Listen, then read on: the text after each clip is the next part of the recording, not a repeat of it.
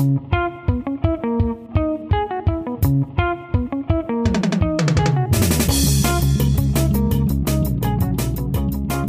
und herzlich willkommen bei Petterjoule, dem Podcast der österreichischen Energieagentur.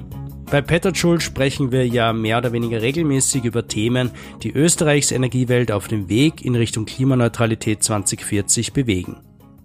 Das letzte Mal waren wir bei Simone Peter auf Besuch, der Präsidentin des Bundesverbands Erneuerbare Energie in Deutschland, und wir haben uns gemeinsam mit ihr gefragt, wie sich Deutschland schrittweise von Kohle, Öl und Erdgas verabschiedet.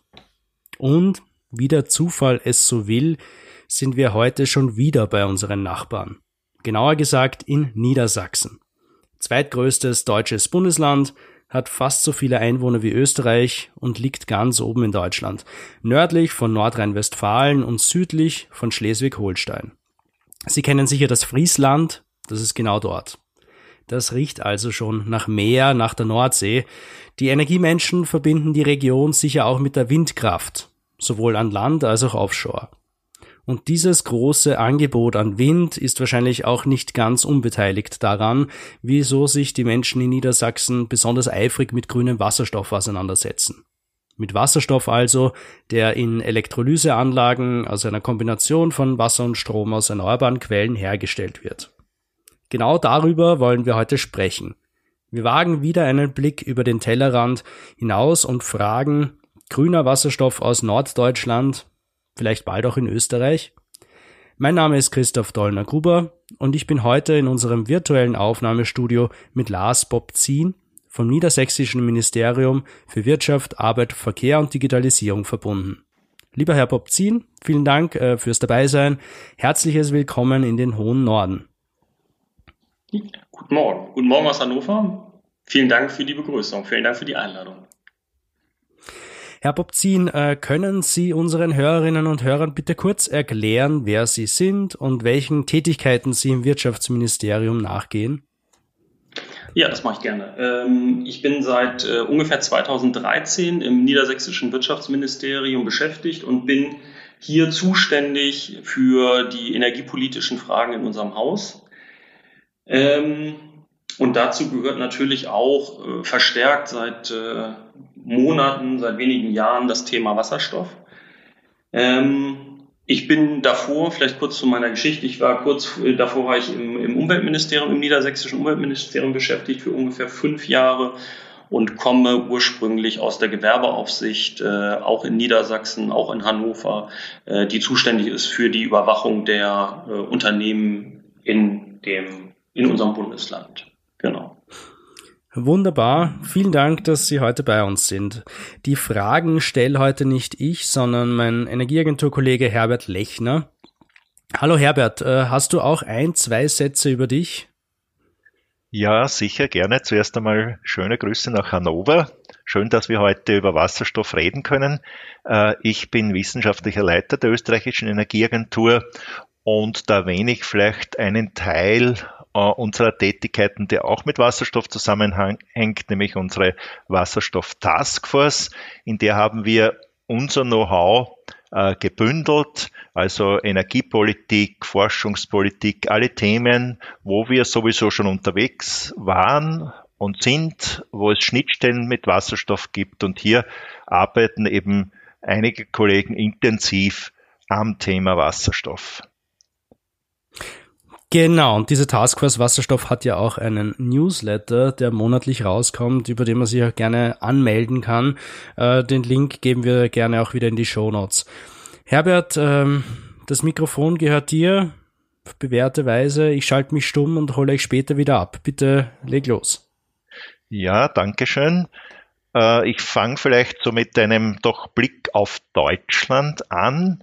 Seit einigen Monaten gibt es eine deutsche Wasserstoffstrategie mit einigen Eckpunkten wie beispielsweise Aufbau einer Wasserstoffinfrastruktur mit 5000 Megawatt bis 2030 oder eben Aufbau eines Heimmarkts, internationale Kooperationen und dann ist mir aufgefallen, es gibt auch einen Punkt Kooperation Bund-Länder. Auch das ist immer in Österreich ein Thema. Zusammenarbeit, Schulterschluss Bund-Länder. Und da liegt es natürlich nahe zu sagen, äh, jetzt gibt es auch eine norddeutsche Wasserstoffstrategie in Ergänzung oder parallel zur äh, deutschen Wasserstoffstrategie. Da wollte ich so eingangs einmal nachfragen, wie stehen denn die beiden Dokumente in Beziehung? Warum gibt es eine norddeutsche Wasserstoffstrategie? Vielleicht können Sie uns da mal zu Beginn etwas Näheres sagen. Ja, das mache ich gerne. Ähm, ich glaube, der Grund für diese norddeutsche Wasserstoffstrategie ist, äh, die sind die gemeinsamen Voraussetzungen, die gleichen Interessen, die in den fünf norddeutschen Bundesländern, das sind die fünf norddeutschen Bundesländer, die sich dort zusammengeschlossen haben. Das sind äh, Mecklenburg-Vorpommern im, im Nordosten, ein Flächenland, Schleswig-Holstein im Norden ebenfalls ein Flächenland, äh, Hamburg und Bremen als äh, Stadtstaaten und Niedersachsen eher im Nordwesten Deutschlands. Ja, und tatsächlich ist es so, dass ähm, die, diese fünf Bundesländer gemeinsam äh, im vorletzten Jahr bereits, also Ende 2019, die gemeinsame Wasserstoffstrategie verabschiedet haben. Ähm, da war eigentlich von einer nationalen Wasserstoffstrategie nur am Rande die Rede. Also es wurde immer darüber diskutiert und es wurde auch gefordert, dass der Bund eine Wasserstoffstrategie erstellen möge. Sie ist ja dann, ich glaube, Sie sagten es gerade im Juni im letzten Jahr, glaube ich, veröffentlicht worden. Unsere ist halt schon aus dem vorletzten Jahr äh, November. Wir haben in 2018 angefangen mit dieser Strategie. Ähm, es hatte sich, es gibt dort eine sogenannte Wirtschaftsministerkonferenz dieser fünf norddeutschen Bundesländer. Und die Minister äh, haben damals beschlossen, dass sie eine gemeinsame Wasserstoffstrategie erstellen wollen. Und das liegt, wie ich eingangs sagte, insbesondere daran, dass wir gleiche Interessen haben. Ähm, es wurde vorhin auch schon gesagt, zum Beispiel das Thema Windenergie. Ähm, in den fünf norddeutschen Bundesländern wird seit sehr langer Zeit an dem Thema Windenergie gearbeitet. Also bei uns in Niedersachsen zum Beispiel wurde bereits äh, 1984 mit äh, der Gründung von Enercon begonnen auch äh, also Enercon Aurich oben im Nordwesten Niedersachsens. Äh, General Electrics hat äh, 1990 äh, Tacke Windtechnik übernommen, auch ein niedersächsisch-nordrhein-westfälisches Unternehmen, was jetzt im, im, Südwesten unseres Bundeslandes angesiedelt ist. Und äh, Siemens Gamesa mit seiner Offshore-Fertigung in Cuxhaven äh, geht zurück auf äh, AN Windenergie aus Bremen. Das sind also drei globale Akteure beim Thema Windenergie. Und wenn man sich die, die, die, die, den Ausbaustand der Windenergie on- und offshore anguckt und auch die, den Anteil der erneuerbaren Energien an unserem Stromverbrauch im gesamten Norddeutschland, dann ist der sehr hoch. Also ähm, wir haben alleine in Niedersachsen, also in, insgesamt gibt es onshore Deutschland ungefähr 55 Gigawatt ähm, onshore Windkraft. Davon sind äh, ungefähr 20 Prozent in Niedersachsen. Wenn man noch Schleswig-Holstein, Mecklenburg-Vorpommern und die beiden Stadtstaaten dazu zählt, sind wir ungefähr bei 40 äh, Prozent. Und äh, Offshore muss ich äh, vielleicht nichts weiter zu sagen. Die fünf Bundesländer sind die einzigen mit einer, mit einer Küste, mit einem, mit, mit, mit, ja, mit Küste. Und damit sind natürlich die gesamten, ich glaube, 6,7 Gigawatt Offshore-Windkraft äh, werden an die norddeutschen, sind an die Küsten, an die Stromnetze der norddeutschen Bundesländer angeschlossen. Und das ist einfach die, das ist die Ausgangsbasis gewesen, von der wir gekommen sind. Also wir haben uns schon, wir beschäftigen uns sehr lange mit dem Thema Windenergie und erneuerbare Energien. Und na, dieser Ausbau wird natürlich auch weitergehen. Und es, und es geht bei uns, also bei den Wirtschaftsressourcen natürlich auch um die Frage Wertschöpfung und ähm, Erhalt von Arbeitsplätzen, neue Arbeitsplätze schaffen. Und äh, wir sehen ganz klar, dass Wasserstoff äh, in Zukunft eine Schlüsselrolle haben wird im Zusammenhang mit der Umsetzung der Energiewende. Ja, vielleicht. Also eine, mhm. eine der Stärken sozusagen dieser, dieser Region, die hier genutzt werden soll. Äh, was sind denn jetzt die zentralen Handlungsfelder? Sie haben es schon ein wenig angesprochen, äh, vor allem auch von den Zielen, natürlich auch äh, Arbeitsplätze schaffen, den Standort sichern, aber können Sie einige Handlungsfelder der Strategie skizzieren? Mhm, das mache ich auch gerne. Also was natürlich was ich jetzt gerade in meiner kurzen Einleitung nicht erwähnt habe, das sind natürlich die weiteren, die weiteren gemeinsamen Interessen oder die gleichen Voraussetzungen, die wir haben. Und da geht es unter anderem auch um so Dinge wie, wie das Speichern von Wasserstoff, also Norddeutschland, insgesamt, aber insbesondere auch Niedersachsen hat eine, eine sehr starke Erdgasinfrastruktur. Wir haben zum Beispiel auch sehr große ähm, Untergrundkavernenspeicher die sich auch zukünftig natürlich für die Speicherung, also aktuell wird dort im Wesentlichen natürlich Erdgas gespeichert, aber auch zukünftig sehen wir dort, sehen wir diese Erdgasspeicher als Speicher für Wasserstoff. Da geht es dann um importierten Wasserstoff, da geht es um, äh, um hier erzeugten Wasserstoff. Ähm, und was die Handlungsfelder anbelangt oder auch die Ziele der Strategie, ähm, ist es so, dass wir uns damals darauf verständigt haben, dass ähm, wir bis 2035 äh, allen Akteuren die Wasserstoff verbrauchen wollen, dass wir denen versuchen, diesen Wasserstoff äh, vollständig zur Verfügung zu stellen. Das ist eins der Kernziele. Aber natürlich gibt es auch andere Ziele, zum Beispiel bis 2025 Wasserstoffhubs äh, zu erreichen, äh, die Errichtung von Elektrolyseleistung. Es geht auch um die Umsetzung der oder um die, um die Übererfüllung der Clean Vehicles Directive. Es geht um Kooperation.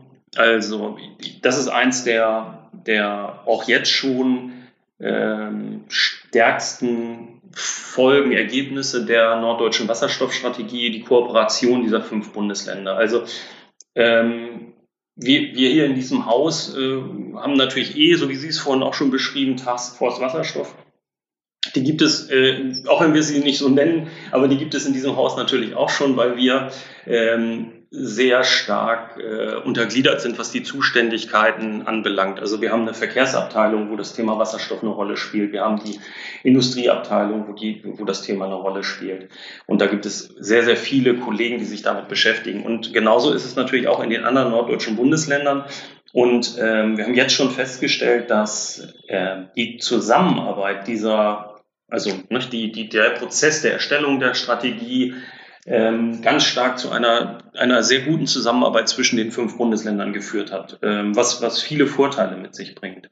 Ähm, wir haben unter anderem bei den Zielen auch sowas wie ähm, die Genehmigungspraxis optimieren für diese Anlagen. Also es gibt in der Vergangenheit, es gibt natürlich nur wenige Anlagen bisher und ich sprach vorhin von meiner, von meiner beruflichen Historie. Ich komme aus der Gewerbeaufsicht und ähm, die Gewerbeaufsicht ist natürlich auch darauf angewiesen, von den bereits erteilten Genehmigungen in anderen Bundesländern zu, ähm, zu profitieren.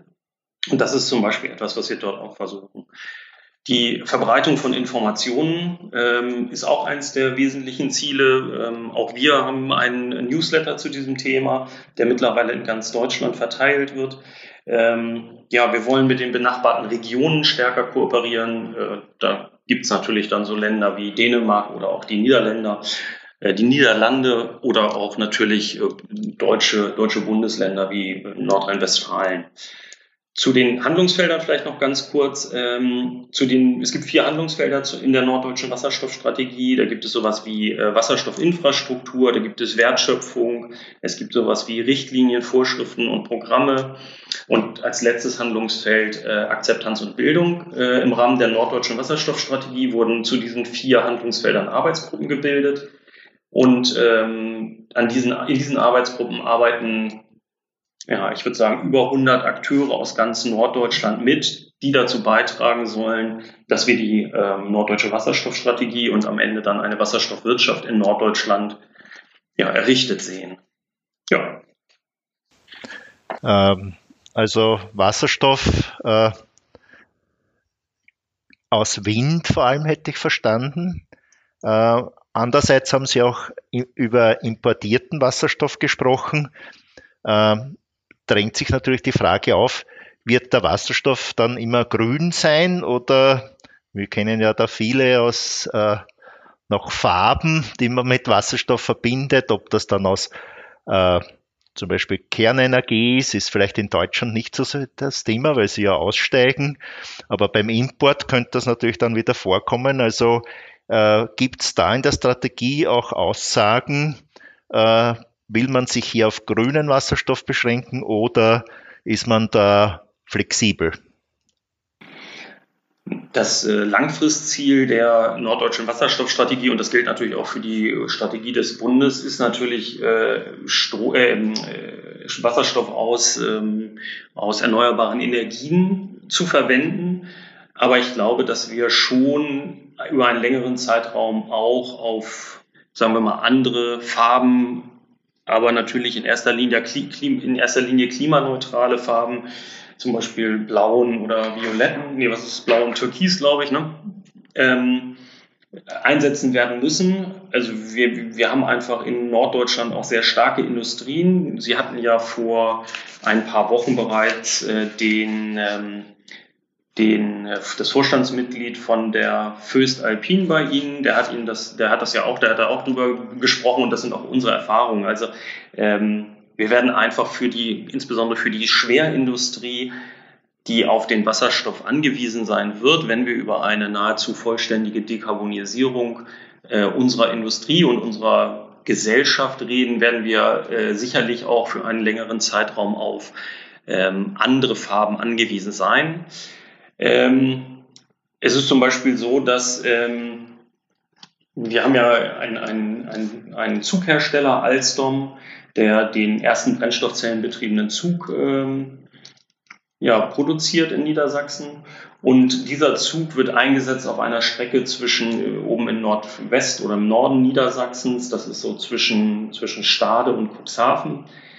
Ähm, da ist es so, dass dieser Zug vermutlich nie, also bei uns werden solche Zugstrecken, das ist öffentlicher Personennahverkehr, wird ausgeschrieben und äh, diese Ausschreibung wäre vermutlich nie an, an diesen Brennstoffzellenbetriebenen Zug gegangen, wenn wir von vornherein darauf ähm, bestanden hätten, dass es ausschließlich grüner Wasserstoff gewesen wäre. Denn ähm, das ist im Augenblick äh, im Vergleich zu grauem Wasserstoff äh, bei weitem nicht wettbewerbsfähig. Das heißt, wir werden am Anfang werden wir andere Farben sehen müssen. Und ja, wir werden auch ähm, Importe sehen und nach meiner Einschätzung auch in größerem Umfang.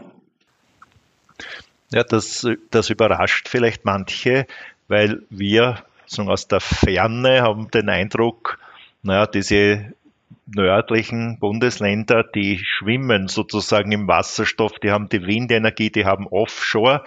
Äh, jetzt äh, entnehme ich Ihren Worten doch sehr stark, dass Sie sehr wohl äh, auch fokussieren, wo Sie den Wasserstoff einsetzen. Also Sie haben schon erwähnt, die äh, Schwerindustrie, Stahlerzeugung. Sie haben den Transportbereich erwähnt, also eher den äh, hätte ich jetzt verstanden, nicht Personenkraftwagen, aber Züge, also so Richtung Schwertransport, sind das auch Ihre äh, Schwerpunkte, weil Sie diese Schwerpunkte setzen müssen, weil Sie eben auch nicht unbegrenzt den Wasserstoff zur Verfügung haben? Ja, sehe ich so, ja. Ähm, genau, der, der Wasserstoff wird nicht unbegrenzt zur Verfügung stehen. Insbesondere muss man ja auch vor dem Hintergrund der sagen wir mal, der, der Ziele der Energiewende muss man natürlich auch mit, dem, mit den erneuerbaren Energien, die in Deutschland erzeugt werden, natürlich oder auch in Europa äh, erzeugt werden, muss man natürlich auch effizient umgehen. Und äh, am Ende bedeutet natürlich die Umwandlung von Strom in Gase oder in andere synthetische äh, Energieträger natürlich immer eine, äh, ein Umwandlungsverlust. Aber es ist tatsächlich so, dass ähm, Natürlich insbesondere die Schwerindustrie. Ich habe vorhin schon über die Stahlbranche gesprochen äh, und über den Podcast, den Sie vor einiger Zeit mal hatten.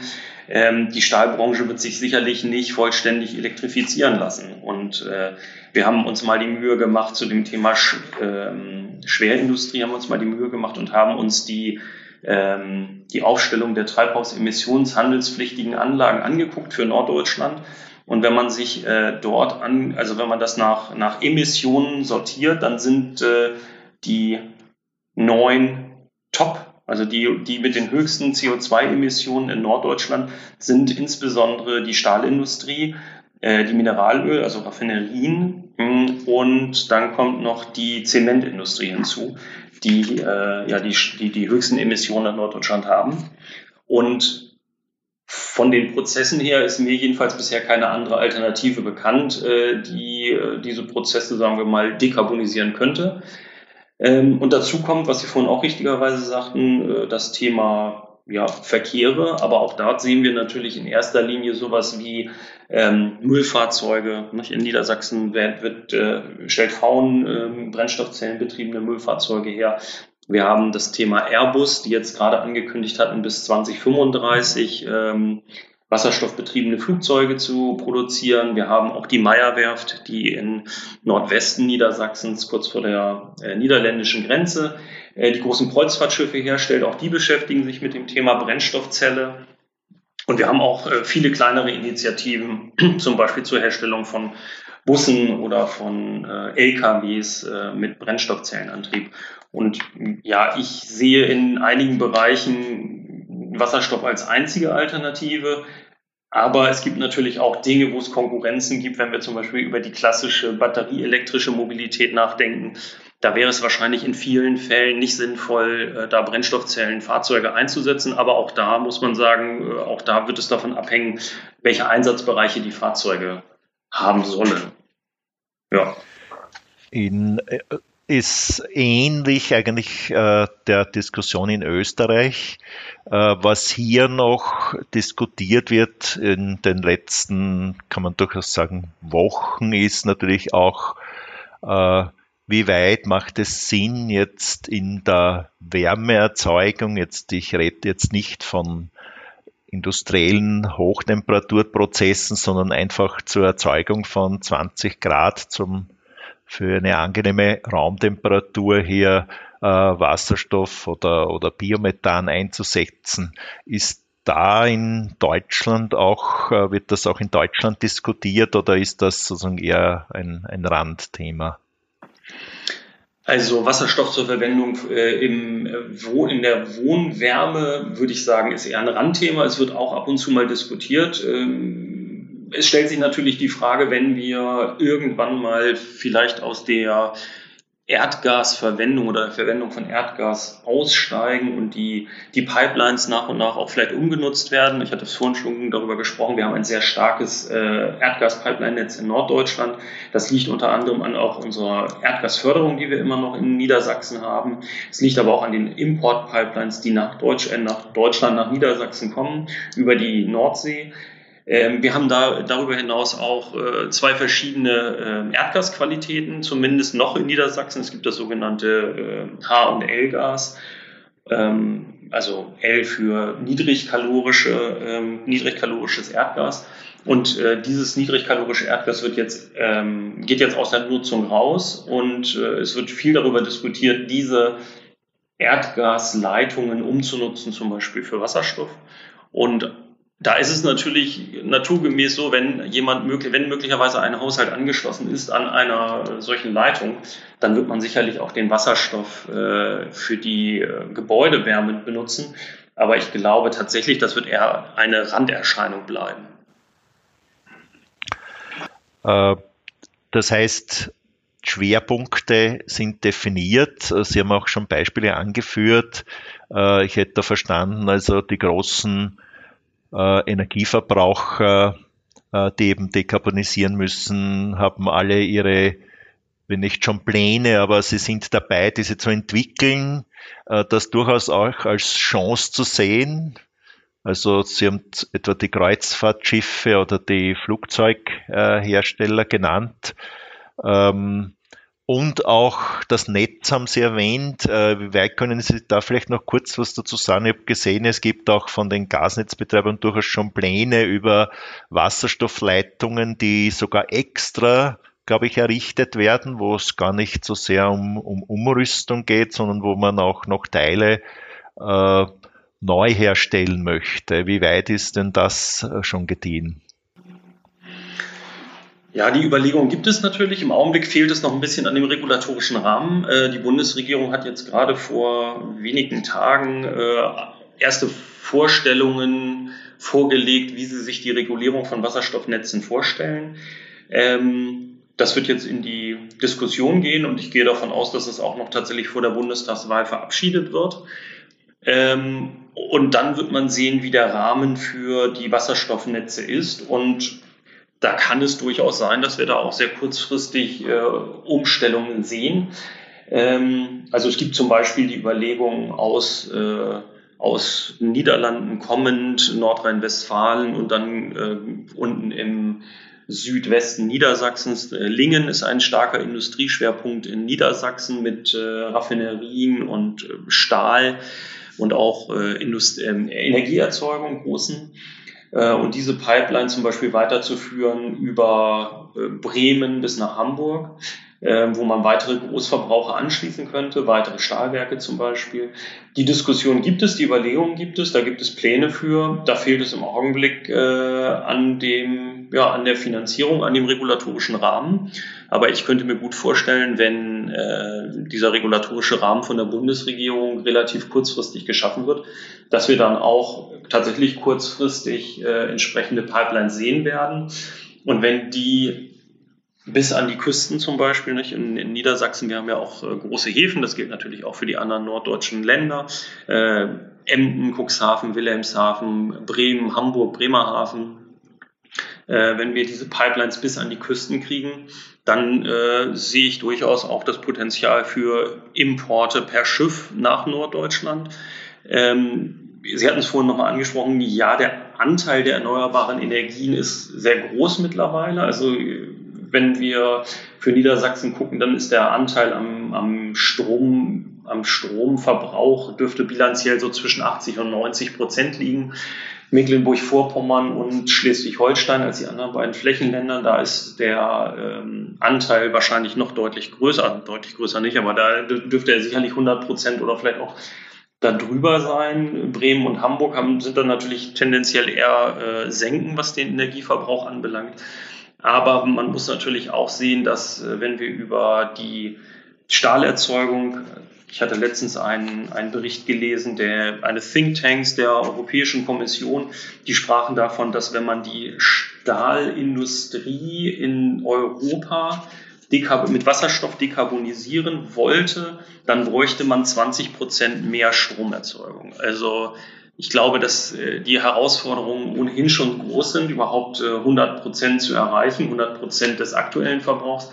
Wenn da noch 20 Prozent mehr zu erzeugen sind, äh, ich meine, wir haben, Sie kennen das in Österreich sicherlich auch, in Norddeutschland gibt es viele Akzeptanzprobleme mit den erneuerbaren Energienanlagen. Und wenn wir diese, diesen, diesen Bedarf noch deutlich hochschrauben, dann könnte ich mir vorstellen, dass äh, wir dort noch weitere Akzeptanzprobleme bekommen. Also ich bin ziemlich fest davon überzeugt, dass wir auch große Mengen über die zum Beispiel niedersächsischen, über die norddeutschen Häfen importieren werden. Mhm. Ja, Sie haben da natürlich eine gute Lage äh, mit Ihren Häfen, mit auch das Potenzial ist da und äh, da stellt sich natürlich, wenn man jetzt wieder auf, nach, über Österreich nachdenkt, äh, wie kriegen denn wir nach Österreich den Wasserstoff? Also unser Potenzial ist natürlich vorhanden, wir müssen es ausschöpfen, da geht noch was. Aber wenn ich das jetzt in, eben in Relation seh, stelle zu, zu Niedersachsen und den anderen norddeutschen Ländern, äh, die eigentlich beim, noch über Offshore zusätzliche Möglichkeiten haben, die importieren können, die jetzt über schon die Leitungen nachdenken, dann muss man ganz einfach sagen, wann gibt's denn die Leitung nach Österreich? Da ist unsere Binnenlage vielleicht nicht gerade vom Vorteil.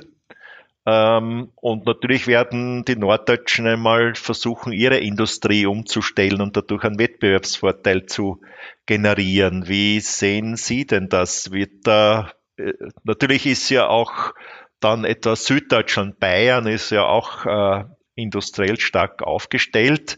Ähm, die haben ja dann eine ähnliche Situation wie Österreich. Gibt es da jetzt innerdeutsche Überlegungen, wie man auch äh, das in andere Regionen, wie man Wasserstoff in andere Regionen bringen kann?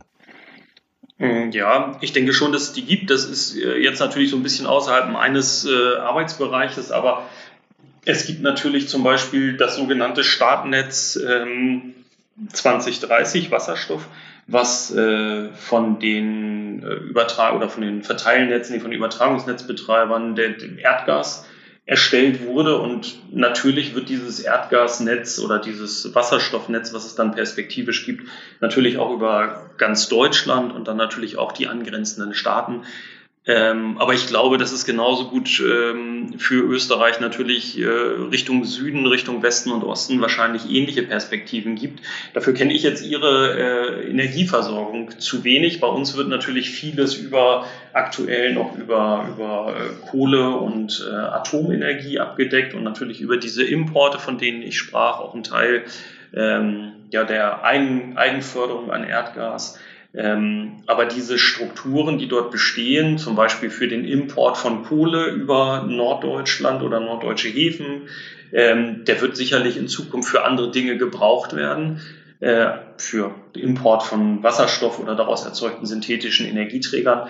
Ähm, und genauso wie die Verteilung wahrscheinlich heute funktioniert, natürlich technologisch vielleicht anders. Nicht? Es gibt ja auch die Möglichkeiten oder zumindest die Überlegungen, dieses sogenannte LOHC, Liquid, Liquid Organic Hydrogen Carrier oder auch äh, verflüssigten Wasserstoff oder vielleicht auch synthetische, gasförmige oder flüssige Energieträger.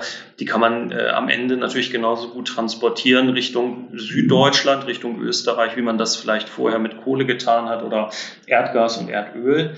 Ähm, das bleibt natürlich insgesamt eine große Herausforderung, alleine diese Mengen schon zur Verfügung zu stellen. Ähm, ich glaube, da tut die Bundesregierung auch, richtig mit, dass sie äh, sich da sehr international aufstellt mit ihren Kooperationen. Ähm, natürlich werden wir auch vieles in Norddeutschland, vielleicht auch in anderen Bundesländern sehen. In Norddeutschland natürlich tendenziell eher aus der Windenergie oder aus der Offshore-Windenergie. Ich glaube aber, dass wir ähm, da technologisch weitere Lösungen sehen werden, die uns auch, die uns auch in die Lage versetzen werden, äh, Binnenländer die vielleicht nicht so strategisch günstig liegen wie die norddeutschen Länder, äh, mitzuversorgen. Also da bin ich ziemlich zuversichtlich, dass das gelingen wird. Also Sie haben jetzt auch noch einmal, glaube ich, äh, gut aufgezeigt, was hier alles äh, möglich ist und nicht nur möglich ist, sondern wo man auch konkret darüber nachdenkt. Sie haben mir auch in einem Gespräch einmal gesagt, bei uns ist viel Dampf im Kessel, also der Eindruck bestätigt sich jetzt wirklich. Und obwohl Sie jetzt schon einige Projekte auch angesprochen haben, vielleicht können Sie so ein paar Highlights, äh, an denen gerade gearbeitet wird, äh, uns noch vorstellen.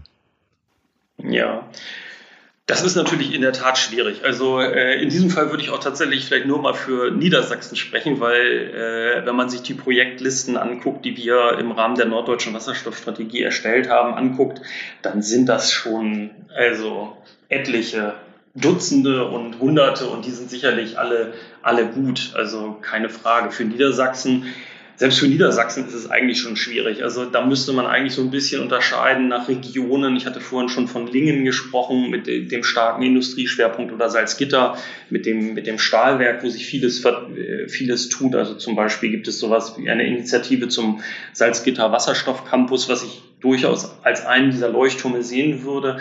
Aber ähm, im Zusammenhang mit den IPSAI-Ausschreibungen, die es ja vermutlich auch in Österreich gibt, die Important Project Common European Interest, da gibt es auch einige Bewerbungen, zum Beispiel aus äh, dem Raum Lingen, was ich vorhin ansprach, aber auch Oldenburg.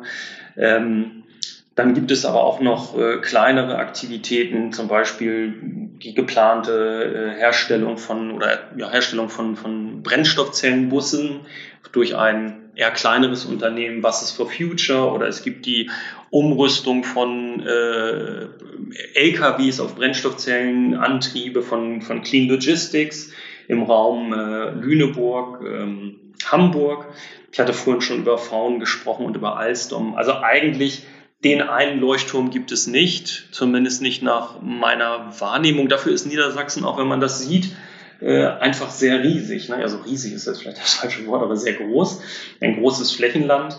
Und deswegen ist es eher schwierig, da ähm, Leuchtturme rauszusuchen. Sie hatten es vorhin schon angesprochen, vielleicht ist das Thema Gasnetz tatsächlich ein, ein Leuchtturm. Also ich sprach schon von der ENWG-Novelle.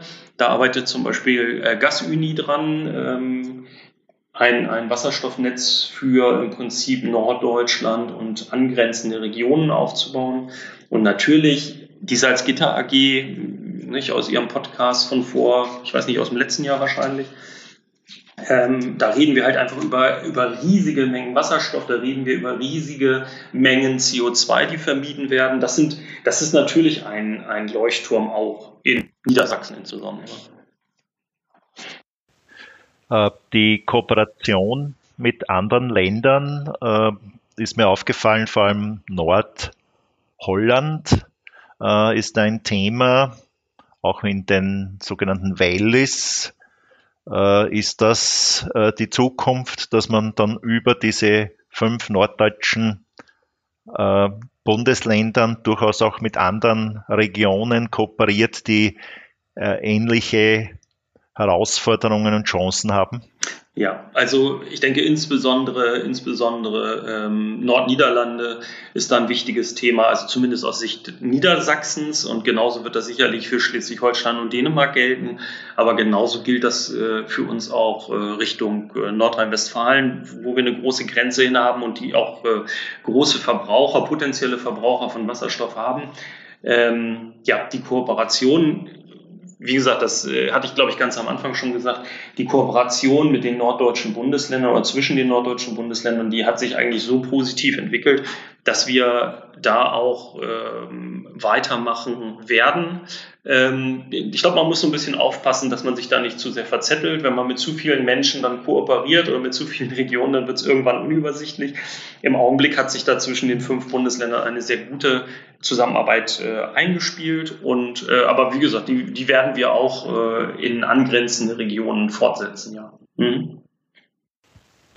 Wenn wir jetzt uns eben auf Niedersachsen beschränken und jetzt von heute einen Blick vielleicht auf 2040 machen, so eine Vision, wie wird es denn da äh, aussehen? Äh, haben Sie da eine, gibt es da Vorstellungen, was, was würde man sich wünschen, dass im Jahr 2040, wie, wie wäre so ein, ein Wasserstoffbild? Welche Bedeutung hat Wasserstoff dann in Ihrem Bundesland? Ja, ich glaube tatsächlich, dass äh, für Norddeutschland, äh, insgesamt für Niedersachsen, das eine sehr hohe Bedeutung haben wird. Ich hatte es ja vorhin schon gesagt, äh, natürlich steht der Ausbau der erneuerbaren Energien im Fokus und natürlich steht das Thema Direktnutzung des Stroms im Fokus und auch das Thema Energieeffizienz steht im Fokus, aber nach meiner Einschätzung, ich glaube, die deckt sich dann auch mit vielen, vielen, was ich so gelesen habe, wird das nicht reichen. Und deswegen werden wir bis 2040 auf jeden Fall eine eine, eine große Wasserstoffwirtschaft sehen. Und ich glaube auch, dass die bis 2040 auch durchaus ganz Deutschland und äh, auch die angrenzenden Staaten ähm, ja, umfassen wird. Ähm, ja, ich glaube, dass wir da tatsächlich ähm, ein, ein sehr, sehr großes, ein sehr stabiles Wasserstoffnetz sehen werden mit sehr großen, auch gehandelten und transportierten Wasserstoffmengen. Und dass wir tatsächlich bis 2040 auch äh, insbesondere die sehr großen Projekte, aber auch dann natürlich parallel, ich meine, wenn ich so ein großes Projekt wie Salzgitter ähm, oder Fürstalpin sehe, ähm, bei den riesigen Mengen, da ist es natürlich auch immer Raum für kleinere Projekte. Und ich glaube, wir werden einige sehr große Projekte sehen und wir werden auch sehr, sehr viele kleine Projekte sehen und wir werden eine ein sicherlich äh, schon ein sehr ähm, ausgereiftes Wasserstoff-Pipeline-Netz sehen, mit, mit, nach meiner Meinung, Importen und mit äh, Kavernen. Ich weiß nicht, ob ich vorhin schon über die Kavernen sprach, die es in Norddeutschland gibt, und da hatte ich schon drüber gesprochen, genau. Und auch mit der, der Nutzung von, ähm, mit äh, der Nutzung dieser Kavernen für die Speicherung äh, von Wasserstoff. Ja, ich glaube, das ist, äh, ich meine, die, die Ziele 2050, von 2040 bis 2050 sind am Ende noch zehn Jahre. Und da werden wir sicherlich schon sehr nah dran sein an einer relativ stark dekarbonisierten Industrie und Gesellschaft. Das glaube ich schon. Also ein, ein, sehr, ein sehr optimistischer Ausblick mit einer schon etablierten Wasserstoffwirtschaft, mit den Infrastrukturen, auch den Importmöglichkeiten, den Verbindungen mit den Nachbarländern. Also äh, Sie haben es ja schon einmal gesagt, viel Dampf im Kessel. Ich glaube, den brauchen wir dazu weiterhin, aber der Blick nach Norddeutschland zeigt, äh, da ist nach wie vor sehr viel Dampf im Kessel. Und ich danke mich, bedanke mich sehr herzlich äh, für dieses interessante Gespräch. Ja, gerne. Vielen Dank für die Einladung wirklich ein sehr interessantes Gespräch. Ich bin so frech und würde mir jetzt erlauben, noch eine Frage zu stellen. Ähm, Sie gehen also aus von einer großen Wasserstoffwirtschaft, äh, zum Teil selbst erzeugten grünen Wasserstoff aus der Windkraft, zum Teil natürlich importiert. Äh, Sie haben Zugang zum See, äh, das heißt auch die Infrastruktur dann, um den Wasserstoff in welcher Form auch immer dann zu importieren. Was neu für mich war, war natürlich auch, dass es sehr viel wasserstoffrelevante Industrie gibt hier im Norden. Ähm, das heißt auch Unternehmen, die Busse herstellen, die Züge herstellen. Alstom haben Sie erwähnt es gab auch bei der ÖBB in Österreich einen Test mit einem Alstom-Wasserstoffzug. Äh, auch Schiffswerften, die darüber nachdenken, Wasserstoff als Brennstoff, ähm, als Treibstoff zum, ähm, zum Fortbewegen zu nutzen. Und natürlich auch die Stahlindustrie und Raffinerien. Ähm, es gibt also auch, sage ich mal, einen gewissen Druck, den Wasserstoff dann tatsächlich in die Leitungen zu bekommen, in die Tanks zu bekommen, äh, weil es äh, vor Ort auch die Anwendungen gibt. Jetzt gibt es die Potenziale für die Windkraft, ja, aber natürlich auch ein gewisses Henne-Ei-Problem zwischen Erzeugung und Einsatz von Wasserstoff.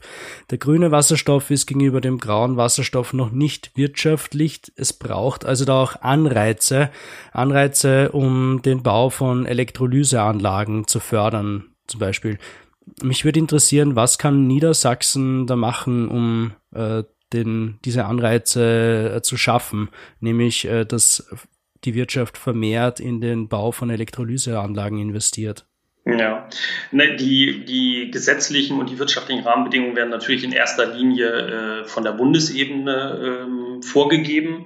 Ähm, Sie wissen sicherlich, dass zum 1.1. Äh, ein neues, eine neue Fassung des EEGs in Kraft getreten ist, wo ähm, Elektrolyseanlagen unter die besondere Ausgleichsregelung fallen. Es wird äh, eine Verordnung geben des, der Bundesregierung äh, zur Erzeugung von, von grünem Wasserstoff über die Elektrolyse. Also da liegt in erster Linie liegen die, diese Rahmenbedingungen liegen tatsächlich auf Bundesebene. Niedersachsen oder die norddeutschen Bundesländer auch gemeinsam haben sich mehrfach dafür eingesetzt, dass das, ähm, dass diese Rahmenbedingungen verbessert werden. Das gleiche gilt zum Beispiel jetzt auch für die ENWG-Novelle, wo wir uns einbringen werden.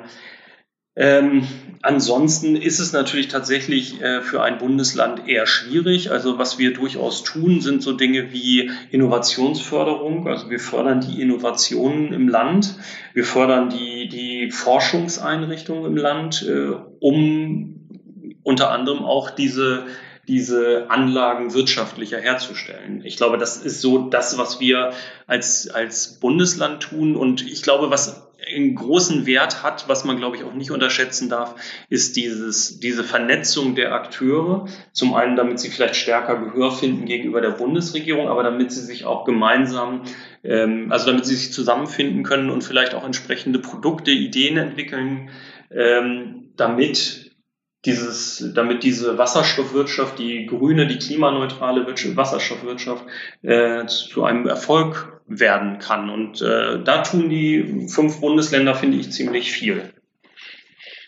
Ja, das wäre so meine Einschätzung. Hm. Na super. Ähm, vielen Dank für die Einblicke. Wir wünschen da natürlich alles Gute. Vor ein bisschen kleiner dimensionierten, aber wahrscheinlich ähnlichen Herausforderungen sind wir auch in äh, Österreich gestellt. Bei uns ist die Wasserstoffstrategie, äh, so sagt man, in den Startlöchern. Ähm, sprich äh, schon bald fertig und soll dann auch veröffentlicht werden. Ein bisschen später dran als ähm, Norddeutschland und äh, auch ein bisschen später dran als Deutschland insgesamt. Aber auch uns bleibt das Thema erhalten.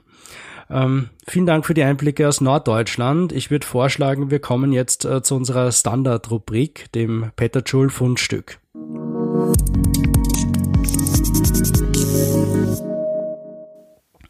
Jeder von uns drei erzählt kurz über eine neue Studie, einen Artikel, ein Buch oder ein sonstiges Detail, das uns untergekommen ist. Äh, da wende ich mich gleich an unseren Gast. Herr Popzin, haben Sie uns ein Fundstück mitgenommen? Ähm, in der Tat habe ich ein Fundstück mitgebracht. Ich hatte mir natürlich im Vorfeld auch mal die, ähm, die Podcast äh, oder einige Podcasts der Vergangenheit angehört und ähm, äh, da wird ja oft auf äh, Studien wurden vorgestellt. Ähm, ich habe dieses Mal zwei Dinge mitgebracht, äh, weil das eine, was äh, ich eigentlich als das Fundstück äh, dieser Woche ähm, ansehe, ist zwar sehr, sehr bedeutend für die Entwicklung, aber eigentlich keine Studie und äh, es bedarf auch keiner, ja, keiner, also man muss sich da nicht allzu tief mit beschäftigen oder das gibt jetzt auch nicht allzu viele Erkenntnisse, aber äh, besonders spannend fand ich ähm, die Mitteilung von dem neuen amerikanischen Präsidenten, dass man wieder dem äh, der Paris-Vereinbarung beitreten möchte oder sie unterzeichnet, wieder unterzeichnet ich habe mir dann mal die Mühe gemacht und habe auf der Internetseite des Weißen Hauses geguckt, wie denn so etwas in den USA aussieht. Und interessanterweise, ähm, 20. Januar trägt ja das Datum. Das ist ja äh, allen bekannt. Das ist ja jetzt auch nichts äh, Besonderes. Aber was ich besonders spannend finde, ist, dass diese Erklärung von Herrn Biden äh, exakt vier Zeilen umfasst, was ich schon für die Bedeutung dieses, äh, dieses Schrittes, äh, auch für die weltweite Bedeutung, sehr erstaunlich fand. Also es waren lediglich vier Zeilen, wo die Amerikaner erklärt haben, sie werden kurzfristig äh, diesem Paris, äh, dieser Paris-Vereinbarung wieder beitreten. Und äh, in einer anderen Mitteilung habe ich gelesen, das sind dann äh, das wäre dann am 19. Februar der Fall und es wäre exakt 107 Tage, nachdem man aus dieser Paris-Vereinbarung ausgetreten ist. Das fand ich sehr, sehr spannend. ja. ja. Höchste Zeit. Äh, ich glaube, es war ein weltweites Aufatmen, das da äh, hörbar war.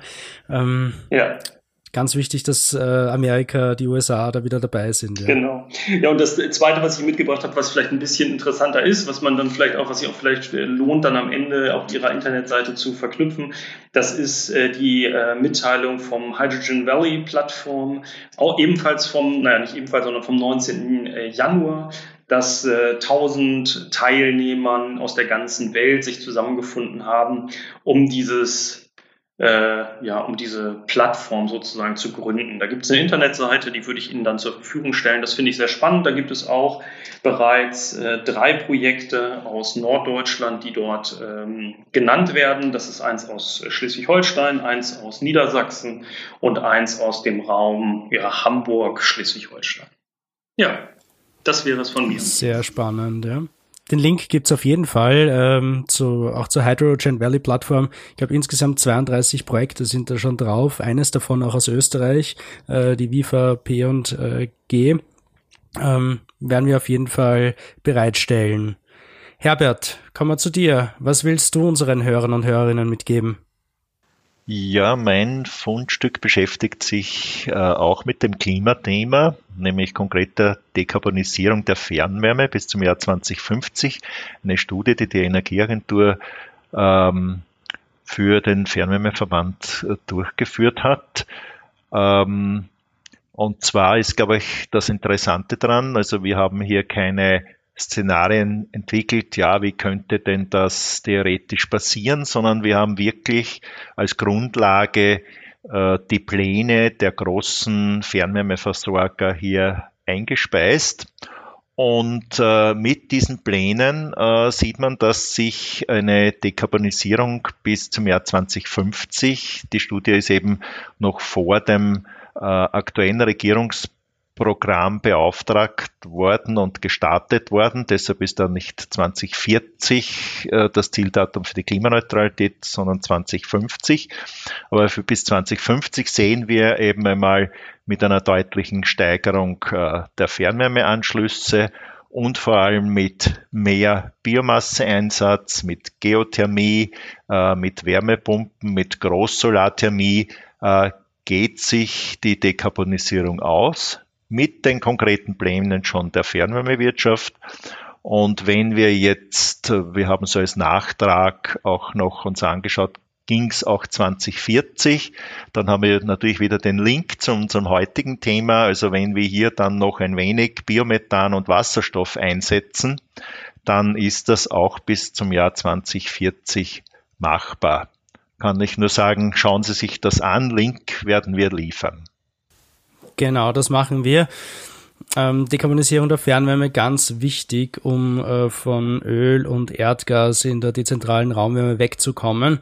Äh, ich komme zu meinem Fundstück. Es geht natürlich auch um Erneuerbare. Irgendwann im letzten Quartal des Jahres 2020 ist es passiert, eine Zäsur. Erstmals haben wir in der EU nämlich mehr Strom aus erneuerbaren Quellen produziert als auch fossilen Quellen. Über das ganze Jahr betrachtet waren es 38 Prozent äh, Strom aus Wind, Sonne, Wald und Wasser und 37 Prozent nur aus fossilen, das heißt um ein Prozent weniger aus Erdgas und Kohle. Das zeigt eine brandneue äh, Analyse von Amber und ähm, Agora Energiewende mit dem Titel The European Power Sector in 2020. Der Bericht ist in zwei Teile äh, strukturiert. Teil 1 heißt Rising Renewables und Teil 2 nennt sich Falling Fossils. Sagt eigentlich eh schon alles. Deutschland hatte äh, daran übrigens wegen der Windkraft einen ziemlich großen Anteil und über das gesamte Jahr hinweg äh, waren es, glaube ich, äh, mehr als 50 Prozent Erneuerbare im Erzeugungsmix sogar in Deutschland. Äh, noch ein paar Details aus der Studie, die ich wirklich empfehlenswert und mutmachend äh, finde. Das Wachstum bei den Erneuerbaren ist hauptsächlich auf Windkraft und Photovoltaik zurückzuführen. Äh, Dänemark, Irland, Deutschland, Spanien, Griechenland, Belgien und Niederlande, das sind jene Länder, die Erneuerbare in den letzten 20 Jahren am meisten, am massivsten ausgebaut haben. Österreich zählt mittlerweile leider zu den Nachzüglern, was da den Ausbau betrifft, aber das soll ja jetzt durch das Erneuerbaren Ausbaugesetz eine neue Geschwindigkeit erfahren. Äh, Kohlekraftwerke kollabieren eigentlich in weiten Teilen Europas, äh, wobei Gas bleibt relativ stabil, ähm, hat äh, da und dort sogar Zuwächse, was die Stromerzeugung aus Gas, aus Erdgas betrifft. Die Erzeugung aus Atomkraftwerken ist 2020 im Vergleich zu 2019 ebenfalls stark zurückgegangen. Der Grund waren Stilllegungen in Schweden und Deutschland, auch technische Probleme, die es in Frankreich und Belgien gegeben hat mit Atomkraftwerken.